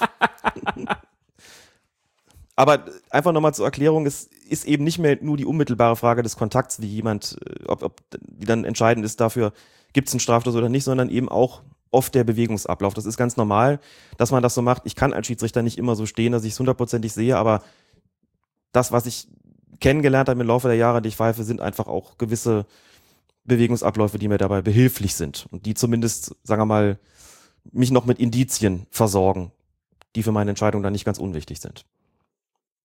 Ein Robben, wir werden auch das in dieser Saison wahrscheinlich noch beobachten dürfen. Das nehme ich an. Dann wechseln wir jetzt mal zwei Stockwerke tiefer und gehen in die dritte Liga. Zwölfter Spieltag, Dynamo Dresden gegen den Chemnitzer FC. Und in der 86. Minute schießt Dresden Silvano Convalius zum entscheidenden 1 zu 0 und seine Freude kennt keine Grenzen. Er zieht sich das Trikot über den Kopf, rennt in die Kurve, springt über ein Mäuerchen in den Fanblock und feiert dort mit den Zuschauern. Soweit so schön. Schiedsrichterin Bibiana Steinhaus geht hinterher zu ihm hin und gibt ihm erst die gelbe Karte fürs Trikot ausziehen und dann gelb-rot für seinen Feiermarathon. Wir haben dann einen O-Ton gehört vom ehemaligen FIFA-Schiedsrichter Bernd Heinemann, der sich zu diesem Fall geäußert hat. Hören wir mal kurz rein. Ja, auf jeden Fall ist es regeltechnisch richtig. Das sind zwei Vergehen, Trikot ausziehen und Zaun klettern. Aber ich denke, äh, mit ein bisschen mehr Fingerspitzengefühl hätte man sagen können, das eine Vergehen war in dem Torjubel und demzufolge hätte dann auch gelb ausgereicht.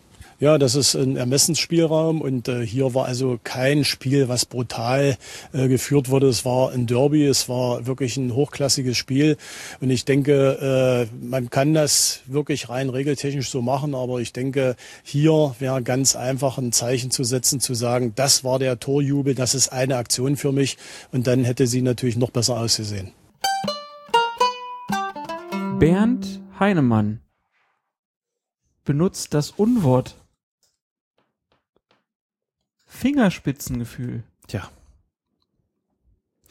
Lieber Alex, was sagst du denn zu dem ehemaligen FIFA-Schiedsrichter Bernd Heinemann und seiner Meinung zu dieser Entscheidung von Bibiana Steinhaus, erst gelb und dann gelb-rot zu zeigen? Naja, er vermischt ein bisschen das, was im Regelwerk vorgesehen ist, mit seinem eigenen Wunsch, den ich auch respektiere und sogar teile. Also ich fände auch gut, einfach zu sagen, machen wir doch eine Tateinheit draus. Sagen wir doch einfach, das Ganze ist Bestandteil eines Torjubels und wenn er sich also das Trikot auszieht und auf den Zaun springt, gibt's trotzdem nur gelb, weil wir das weil wir einfach sagen, das ist dann beides im Torjubel passiert und trennen das nicht voneinander. Nur ist es so, dass die Regeln das eben nicht hergeben. Von mir aus auch noch nicht hergeben. Und da war mit Sicherheit kein Ermessensspielraum für Bibiana Steinhaus da. Das ist nach dem, nennen wir es mal Fall Husti. Das war im September 2012 beim Spiel Hannover 96 Werder Bremen. Seit diesem dieser Geschichte mit Husti ist das eigentlich klar geregelt. Der hat ja das Gleiche gemacht. Der zog sich aus sein Trikot aus, sprang dann auf den Zaun und bekam von Dennis Eitekin gelb und gelb-rot. Das Ganze noch untermalt durch eine wunderschöne körpersprachliche Lektion seitens des Schiedsrichters. Es gab einen Protest gegen diese gelb-rote Karte. Der Protest wurde abgewiesen und damit ist auch klar gesagt, das Ausziehen des Trikots und das Springen auf den Zaun, zwecks Jubel mit den Fans, sind zwei unterschiedliche Dinge, die zwar beide im Torjubel passieren und sozusagen dann zum Torjubel gehören, obwohl sie nicht dazu gehören sollten, aber die müssen beide getrennt voneinander geahndet werden und können eben nicht in Tateinheit betrachtet werden und dann sozusagen summarisch bestraft werden mit einer gelben Karte. So, das wäre vielleicht wünschenswert, das sehe ich durchaus auch so. Und nicht nur Bernd Heinemann, aber so wie er es formuliert hat, ist es letztlich nicht richtig. Ne? Und dann zu sagen, dann hätte sie doch besser ausgesehen, die Schiedsrichterin, ist schon eine ziemlich komische Einschätzung seinerseits, meine ich, denn sie hat nach dem Regelwerk gehandelt und zwar so, wie es vorgesehen ist. Und wenn Spielräume da gewesen wären, hätte Bibiana Steinhaus mit Sicherheit von ihnen Gebrauch gemacht, gerade weil das Spiel tatsächlich nicht großartig unfair gewesen ist und sie es auch hervorragend im Griff gehabt hat. Diese Spielräume gab es nicht, also hat sie das getan, was sie tun musste und hat das übrigens auch noch gegenüber dem Dresdner Trainer dann erläutert. Ich habe mir die ganze Geschichte mal angeguckt in der Mediathek des Mitteldeutschen Rundfunks. Der Reporter ist auch, der merkt das gar nicht mit. Ne? Der denkt, da gibt's jetzt Gelb und ist dann irgendwann stellt er fest, oh, der geht gerade raus. Muss also doch ein bisschen mehr passiert sein. Und Steinhaus geht zum Dresdner Trainer und redet kurz, aber intensiv auf ihn ein und versucht ihm deutlich zu machen, pass auf, ich habe hier nicht überzogen, ich kann hier gar nicht anders. So. Von mir aus kann man das ändern, aber es ist so, wie es ist. Und das hat auch Bernd Heinemann zu akzeptieren. Das ist leider so ein bisschen auch bei ihm das, was man bei vielen Ex-Schiedsrichtern feststeht, sie sind halt nicht mehr so ganz in diesem Regelwerk drin und vermischen dann so ein bisschen Wunsch und Wirklichkeit. Und da kommt dann sowas dabei raus. Heinemann war selbst einer, der gerne von seinen Ermessensspielraum auch großzügig Gebrauch gemacht Das hat. war noch einer mit Fingerspitzengefühl. Ah, genau. Der hat dann gerne mal fünf gerade sein lassen. war auch wirklich ein exzellenter Schiedsrichter, muss ich sagen, aber in manchen Stellungnahmen so nach Spielen gefällt er mir offen gestanden gar nicht. Und das war hier, das war hier der Fall. Fingerspitzengefühl. Ja, und dass er das verwendet als Schiedsrichter, das tut natürlich schon weh. Das tut mir richtig, richtig weh. Mann, Mann, Mann. Da senden wir hier über 60 Folgen, versuchen uns aus den Köpfen rauszukriegen, dann kommt er. Genau, und dann kommt Bernd Heinemann und redet was von Fingerspitzengefühl. Naja, dann kommen wir jetzt zu euren Fragen. Was guckst du denn so interessiert hier auf dem Bildschirm? Was ist denn? Dann geht's gar nicht weiter. Natürlich geht's da weiter. Wo? Unten rechts, da. Ah. Muss jetzt rausschneiden. Nö. Also Alex und Technik. Wir kommen zu euren Fragen. Max Schoop hat sich gemeldet und fragt, muss bei einem zweiten Ball auf dem Feld nicht mehr sofort unterbrochen werden? Das musste man eigentlich noch nie. Das kommt ganz drauf an, wo der Ball, zweite Ball aufs Feld gelangt und vor allen Dingen kommt es darauf an, dementsprechend, ob das Spiel sich in der Nähe befindet oder nicht. Nehmen wir an, es findet im einen Strafraum das Spiel statt und im anderen fliegt ein Ball aufs Feld, würde jeder sagen, dafür muss ich jetzt nicht unterbrechen. Der Ball stört ja nicht. Ne? Wenn der Ball aber genau in, den, in die Aktion reingeworfen wird und die Spieler stört, das Spiel behindert, dann muss das Spiel an der Stelle unterbrochen werden. Genau davon hängt es ab. Es gibt sicherlich Situationen, auch wieder hier, Thema Spielräume, wo man nicht so genau sagen kann, stört's jetzt eigentlich oder stört's nicht. Das muss der Schiedsrichter dann in dem Moment entscheiden. Man unterbricht eigentlich ungerne, ne, weil man dann wieder mit dem Schiedsrichterball fortsetzen muss oder je nachdem, wie der Ball dann aufs Feld geworfen ist, vielleicht auch zu anderen Maßnahmen greifen muss. Das ist aber dann seine Entscheidung. Gab beim Spiel Köln gegen Bayern eine ganz kuriose Situation, da gab es das nämlich auch. Ich glaube, es war bei einem Einwurf, kam ein zweiter Ball aufs Feld, der eindeutig gestört hat. Knut Kircher hat gezögert, mal gucken, was passiert. Dann lief Dante auf den Platz, der war zu dem Zeitpunkt noch nicht im Spiel drin, hat sich den zweiten Ball geholt und lief wieder raus. Und da habe ich oben gestanden dachte, ah, jetzt muss er eigentlich schon unterbrechen. Also wenn ein Reservespieler aufs Feld läuft, das geht so ohne weiteres eigentlich nicht. Und das hat er dann auch getan. Da war es aber auch offensichtlich. Also, wie gesagt, Antwort heißt, wenn das, der Ball, der zweite Ball das Spiel stört, dann sofort unterbrechen. Andernfalls ist es nicht zwingend nötig.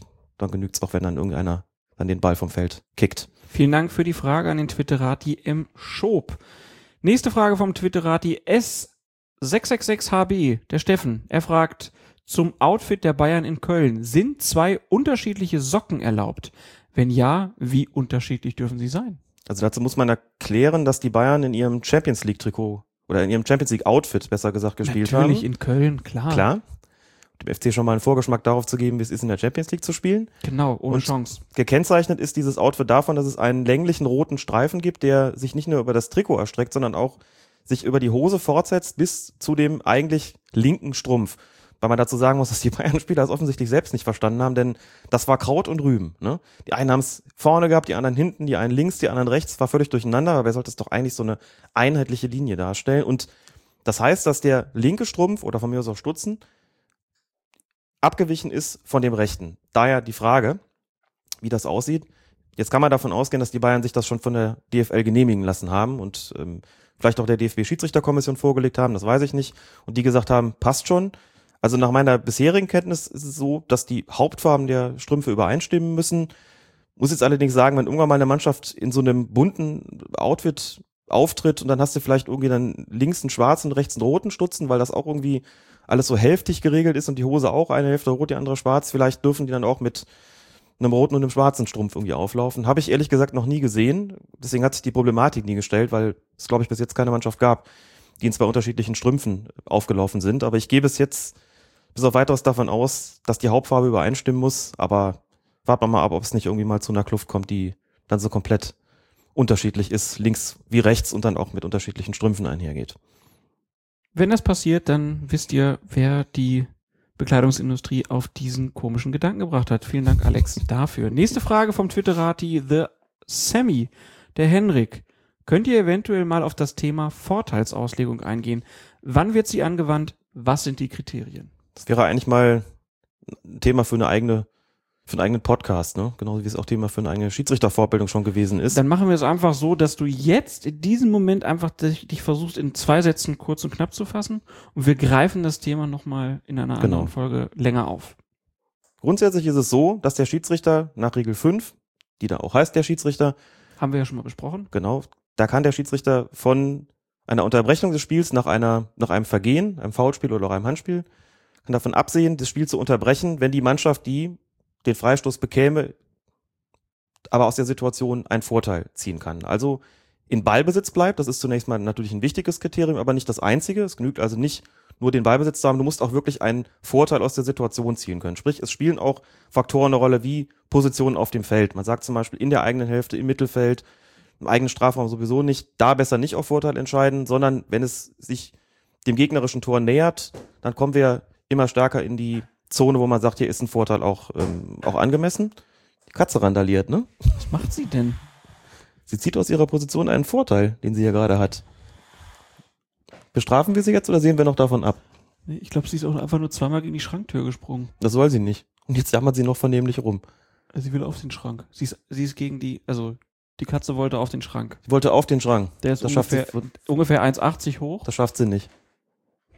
Naja, also die, die Nebengeräusche sind, die, sind von der Katze. Liebe Gut. Grüße mal wieder an sämtliches Katzenvolk. Irgendwann kriegt sie ihr eigenes Headset, genau. Also, wie gesagt, in der eigenen Hälfte eher nicht. Je näher sich das, äh, das ins gegnerische Tor kommt, umso größer ist die Wahrscheinlichkeit, dass es da eine vorteilswürdige Situation gibt. Dynamik der Aktion spielt auch eine Rolle. Also, wenn es einen Foul gibt und der Spieler steht mit dem Gesicht zum eigenen Tor und verzögert das Ganze, dann ist irgendwie in der Situation auch klar, lohnt sich nicht so wirklich da zu pfeifen. Spielcharakter spielt auch eine Rolle. Man sagt, in einem hitzigen, heftigen Spiel eher wenig auf Vorteil entscheiden mit der Begründung, wenn es einen Foul gibt und man lässt weiterlaufen, ist immer eine gewisse Gefahr gegeben, dass es zu so einer Foulkette kommt, zu so einem Folgefoul.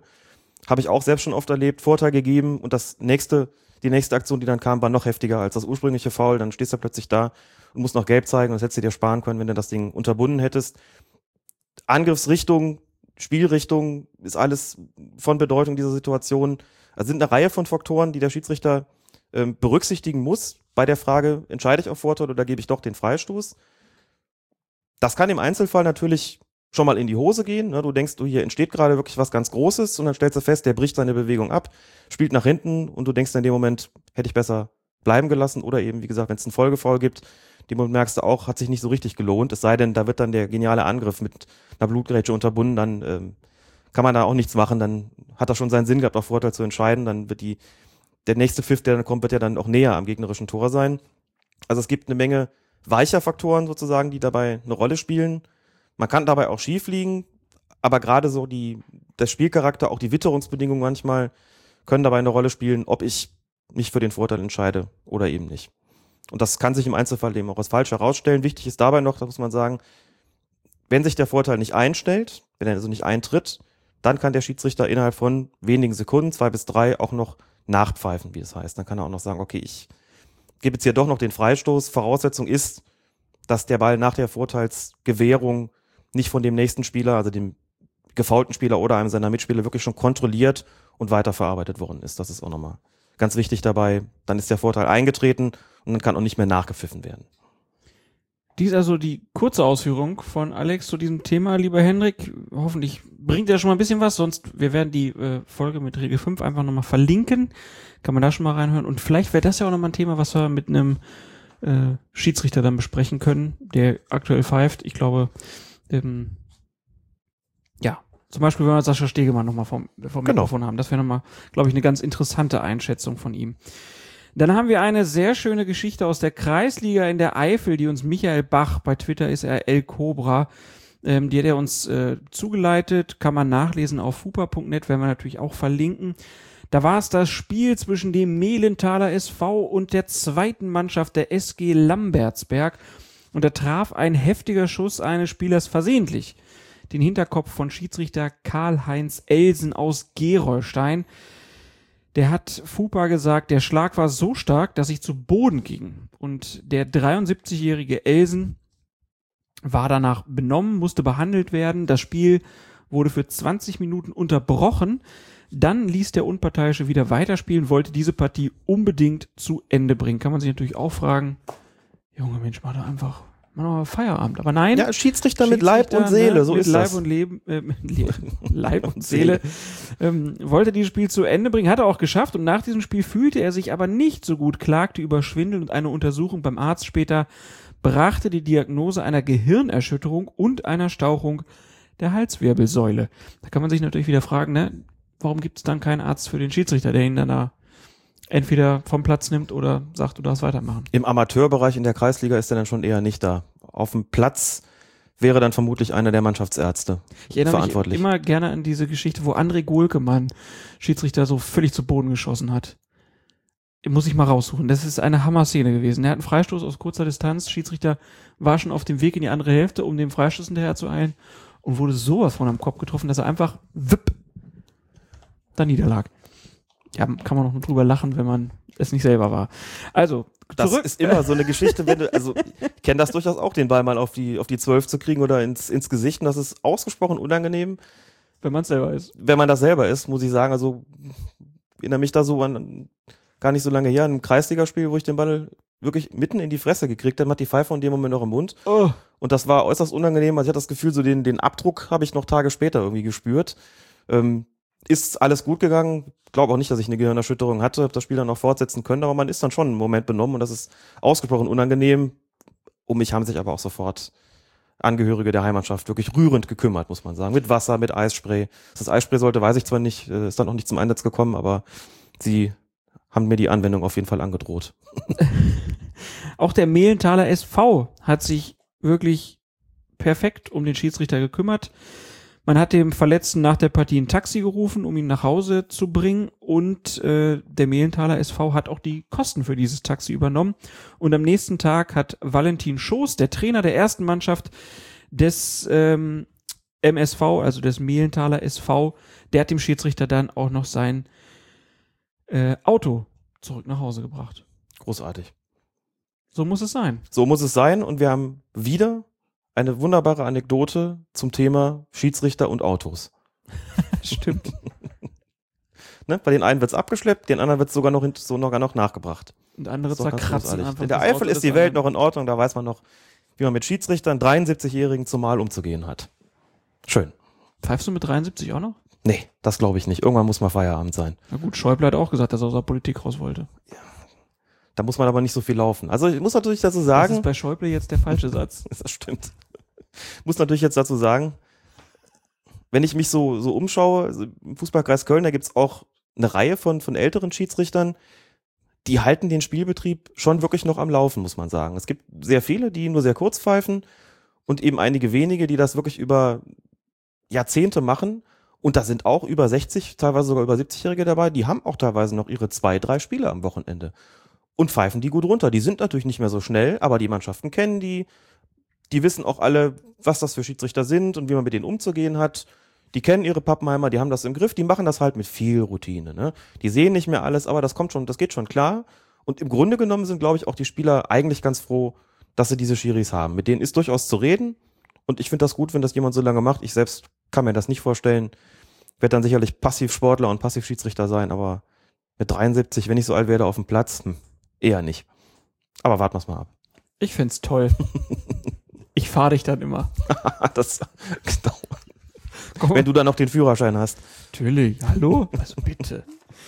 Dann kommen wir zur schönsten Kategorie in diesem Podcast, der ja eigentlich ein Mode-Podcast ist. Wir haben uns in der letzten Folge ausführlich über die Kleidung der Schiedsrichter in der Champions League unterhalten und man hat scheinbar auf uns gehört. Die grauen Hosen der Schiedsrichter in der Champions League sind bereits wieder Geschichte. Ab sofort wird wieder die schwarze Beinbekleidung zum Einsatz kommen.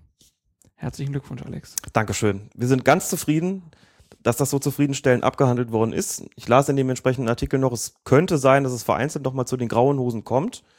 Aber grundsätzlich sollen die alten schwarzen, so stand es zumindest dort, weiterverwendet werden. Vielleicht kreieren sie auch neue Beinkleider, wer weiß das schon so genau. Aber alles hat ein Ende, nur die Wurst hat's bei und die Hosen, die sind noch gar nicht so richtig drin gewesen in der ganzen Geschichte, da waren sie auch schon wieder weg. Finde ich gut, können sie sofort an die Schiedsrichter aus der Champions League zu Hause auf dem Sofa anziehen. Ich glaube, da gehören sie auch hin. Oder zum Training von mir aus, aber nicht auf dem Platz. Das finde ich gut, dass das jetzt schon wieder vorüber ist. Rhein-Endhäuser haben auch zwei Enden. Du hättest Architekt werden sollen. Lieber, lieber nicht, das wird komisch aussehen. Aber haben wir uns, naja, egal. Ja, ähm, liebe Hörerinnen, liebe Hörer, es ist der 30. September, 18.15 Uhr und bedanke mich ganz herzlich, dass Alex hier jetzt noch völlig ruhig gesessen hat, denn seine Bayern spielen gerade in Moskau. Guckt ja eh niemand zu. Warum soll ich's dann tun? Es interessiert wirklich keinen. Im, Sagen wir, Stad was es ist. Im Stadion nicht. Und gekocht hast du auch noch für mich. Ja, natürlich. Wir werden jetzt auch noch schön essen. Ist doch klar. Selbstverständlich. Selbstverständlich. Wenn du schon zum Abendessen bleibst. Super. Dann ähm, haben wir noch eine Widmung, die kommt heute von mir. Allen, die uns beim Champions League Spiel gucken, zuhören. Beim Champions League Spiel. Es gibt Leute, die hören unseren Podcast entweder, wenn sie selber daddeln oder wenn sie Champions League gucken. Ah, hervorragend. Das ist doch mal eine angemessene, angemessenes Hintergrundrauschen. Ich hätte ja gesagt, nach den Nein, Anekdoten, Der kommt später. die wir heute, nein? Nee. Hm? Also ich soll jetzt nichts mehr sagen dazu. Nein. Dann spare ich mir, die hätte so schön gepasst jetzt. Nee, passt Gut, nicht. dann nächste Woche. Genau. Oder Liebe auch Leute, immer. wie immer, herzlichen Dank an Alex. Ja, gerne. Euch vielen Dank fürs Hören. Vielen Dank für die Unterstützung weiterhin und bis zum nächsten Mal. Tschüss. So ein Beschiss, du. Da wird doch alles gemacht hier, du. Ist halt, halt passiert, ist in dieser Saison ganz oft passiert, dass wir die Deppen sind.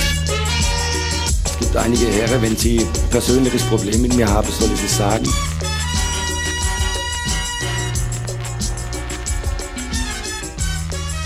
Colinas Erben. Der Schiedsrichter-Podcast.